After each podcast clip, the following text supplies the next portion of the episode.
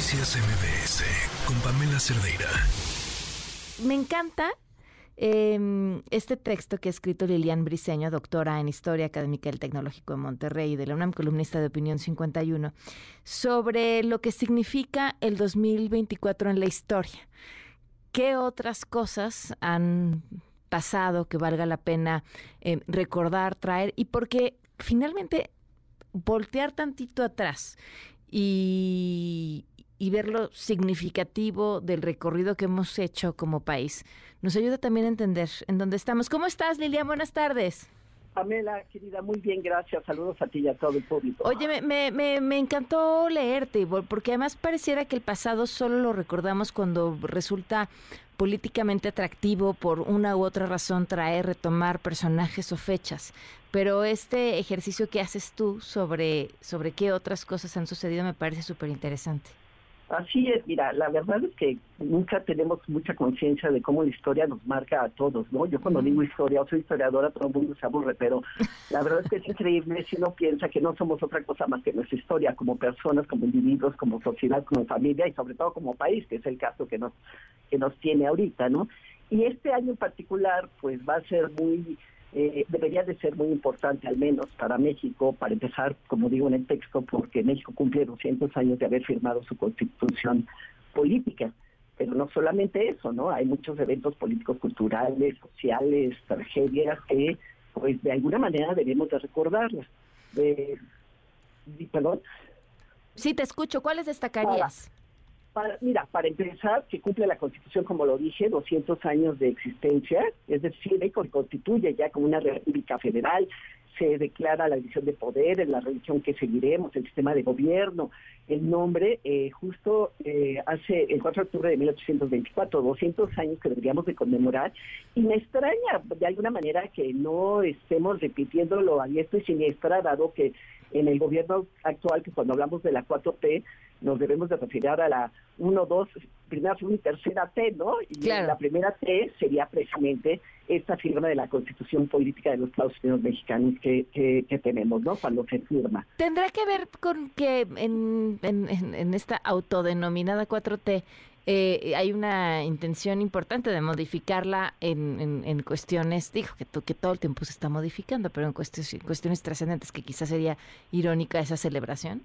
Yo creo que sí, fíjate, lo estaba pensando justo ahorita de que pues a lo mejor sería un autogol, ¿no? Como si yo estoy tratando de atacar esta institución o esto que nos ha dado tanto tantos años, pues ahorita yo lo voy a celebrar. De todos modos, seguramente no va a pasar desapercibido y la vamos a terminar celebrando porque es un evento muy importante, lo mismo que la creación del Distrito Federal hoy Ciudad de México, ¿eh? Mm. porque bueno, imagínate lo que significó hace 200 años que le arrebatan un pedazo de su territorio al Estado de México y dicen, bueno, de aquí a tantas hectáreas alrededor se va a conformar una, un, un, área donde van a estar depositados los tres poderes precisamente para que no entren en competencia con los poderes federales. Y así siguió hasta 1997, en que como tú sabes ya se crea, ya empezamos a poder votar los ciudadanos ciudadanos de la Ciudad de México por nuestros este, eh, jefes directos, ¿no? En este caso, pues, el, jefe de gobierno de la Ciudad de México. Y así, perdón, y así otros, ¿no? Por ejemplo, pues, eh, historias trágicas, desde luego, que vamos a tener que recordar de alguna manera, la una de las más eh, crudas o tristes es esto de San Juanico en 1984, cuando estalló un tanque de gas donde hubieron cientos de muertos, o pues la tragedia de este de los desaparecidos de Ayotzinapa en 2014, ¿no? Que va a tener 10 años y que no sabemos bien a bien qué sucedió.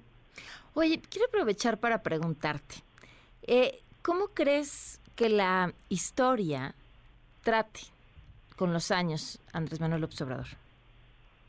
Al, perdón, al Observador. Ajá mira, pues digo, necesitaríamos una bola de, cristal, ¿no? Pero acuérdate que la historia finalmente la escriben, así como durante todo el siglo XX tú y yo y todos los mexicanos nos educamos diciendo que la Revolución Mexicana era lo máximo, porque los libros de historia así no lo repetían por el tiempo. O sea, va a depender quién esté y cómo le vaya a ir, ¿no? Yo creo que ahorita viene el hecho de que López Obrador se autonombre como el reformador o como el que está haciendo la transformación, pues es, una cosa muy arrogante de su parte, porque lo que sabemos en historia es que precisamente, váyase la redundancia, la historia te pone en tu lugar.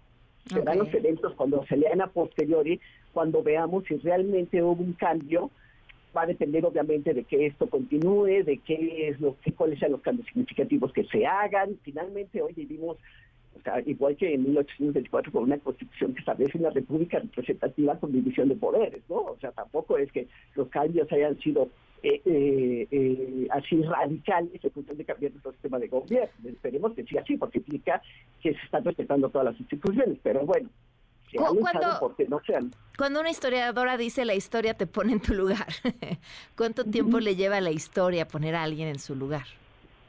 Pues mira, y si ese lugar es inamovible, ¿no? Porque hoy hoy estamos viendo también muchas muchas etapas, muchas cosas de nuestra historia contadas desde otra óptica.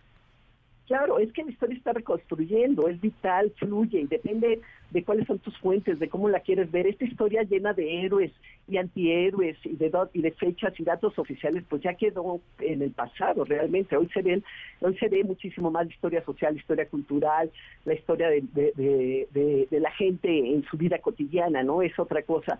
Y precisamente este esta necesidad del gobierno actual de eh, recuperar esta este pasado lleno de héroes, pues dijo, es una cosa que, ya está verdaderamente obsoleta, ¿no? Ahora, ¿cómo va cómo vamos a recordar? Pues, depende si gana Claudia Sheinbaum en un caso hipotético y se continúa este segundo piso de la cuarta transformación, pues bueno, por lo menos podemos esperar que sean otros seis años diciendo que estamos muy bien y que el presidente López Obrador es lo máximo. Si no fuera el caso, en el momento en que él caiga, pues va, a haber un cambio total en el discurso. Es muy pronto para saberlo y además estamos metidos en el momento. Es, prácticamente imposible aventurar una, una cuestión así, ¿no? Decir, ¿cuándo, ¿cuándo se va a juzgar? No sabemos. Hoy mismo ya lo estamos juzgando. Hoy mismo, hoy mismo hay cientos de textos que, que lo aniquilan o lo, o lo elogian. O al revés, claro. Sí, o sea, no, es, está muy, como tú sabes, está muy dividido, está muy politizado, depende quién te cuente, va a ser la historia que tú recibas y está totalmente eh, polarizada, dividida ahorita la opinión. Para uno, sí, te escucho no, para unos es un héroe y para otros verdaderamente es ya el diablo, ¿no? Para unos es la esperanza y para otros es el apocalipsis. Entonces, está difícil. Oye, pues te, te agradezco muchísimo que nos hayas acompañado y que te lean. De verdad, es, un artículo muy interesante para, para voltear atrás, para recordar cómo mirábamos algunas cosas en algunos de estos momentos que retomas y para entender hacia dónde vamos. Muchísimas gracias. Un abrazo y gracias a ustedes. Un fuerte abrazo. Ahorita compartimos en mis redes sociales este, este texto de Lilian Briseño. Noticias MBS con Pamela Cerdeira.